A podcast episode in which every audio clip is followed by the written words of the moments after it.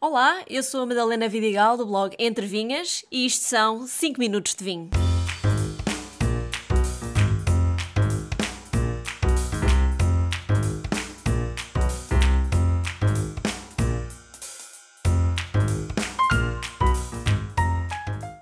Duas das melhores coisas do mundo são vinho e queijo.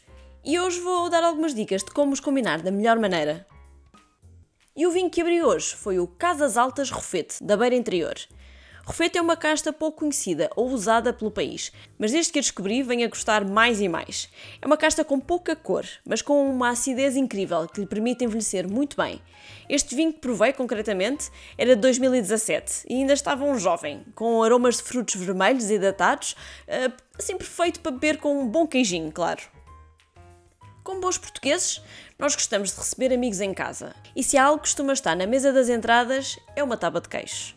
Mas nem sempre sabemos que vinho servir com os queijos, até porque este não é, por norma, o vinho que servimos depois à refeição. Ora, uma tábua de queijo que se preze deverá ter um queijo amanteigado, um queijo curado e um queijo azul. Aconselho a ter também um queijo fresco ou requeijão, para aqueles amigos que não gostam de queijo. Sim, essas pessoas existem e eu até tenho algumas na minha família, acreditem. Sendo assim, vamos por partes. Queijos frescos.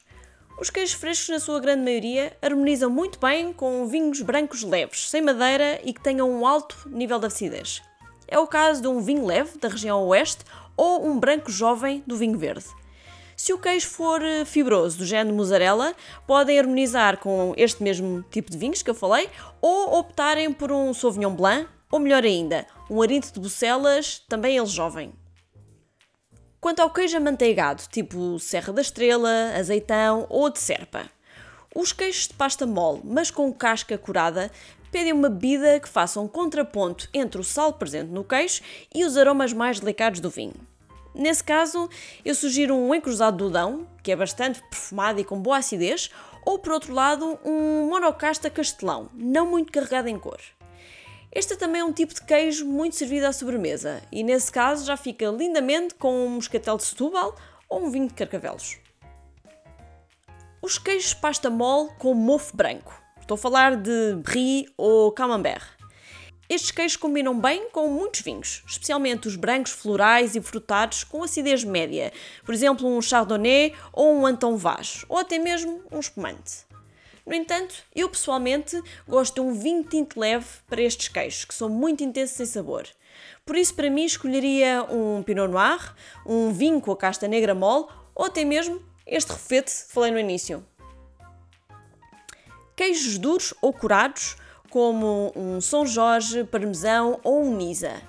Estes queijos têm não só sabores mais intensos e complexos, como esses mesmos sabores perduram na boca durante bastante tempo. Portanto, precisam de um vinho também mais encorpado e com alguns taninos. Aconselho vinhos com Alicante Boucher, uh, Cabernet Sauvignon ou com Alfrocheiro, de preferência vinhos com algum estágio em madeira.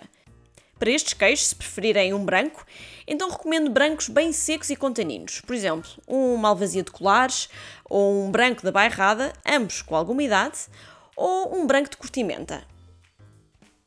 Queijos azuis. E azul é a palavra simpática que se dá aos queijos com bolor, como é o caso do Roquefort, Gorgonzola ou Stilton. Estes queijos, tal como os amanteigados que já falei, eh, ficam bem tanto como entrada como sobremesa. Se servirem como entrada, então diria para servir com vinhos semelhantes aos curados, assim um tinto bem intenso, goloso, quase a parecer compota, tipo região Tejo ou Alentejo. Se optarem por trazer para a mesa com os doces, então a combinação ideal é mesmo o vinho de sobremesa. Ou seja, um Porto Ruby, um Madeira Doce ou Malvasia, ou um colheita tardia de qualquer região do país. Claro que além do processo de fabrico e tempo de cura dos queijos, outro fator muito importante é o tipo de leite com que é feito o queijo. Como sabemos, os queijos de cabra são bem mais intensos e fortes do que um queijo de vaca. E aí também podemos jogar um pouco com o vinho. Se é mais jovem, servimos com os queijos mais suaves. E com os queijos mais intensos, fica bem escolher um vinho com alguma idade, em que os aromas da fruta uh, dão lugar aos frutos secos e até a uma ligeira oxidação. Mas agora imagino que a vossa questão seja: então, para uma tábua com quatro queijos, devo ter quatro vinhos diferentes? Claro que não, não parece prático nem sequer necessário. Se tiverem reduzir a um vinho, então eu sugiro um rosé, que tem o melhor dos dois mundos, acidez do vinho branco e os aromas de frutos vermelhos do tinto. Ou até um espumante branco, e por que não um rosé, que vão combinar com a maior parte dos queijos que escolherem para servir aos vossos amigos. Ah, e só uma dica bónus, para que tudo fique mais saboroso.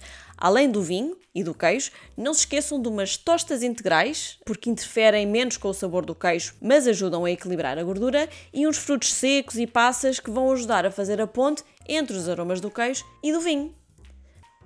Um brinde a todos e até ao próximo episódio.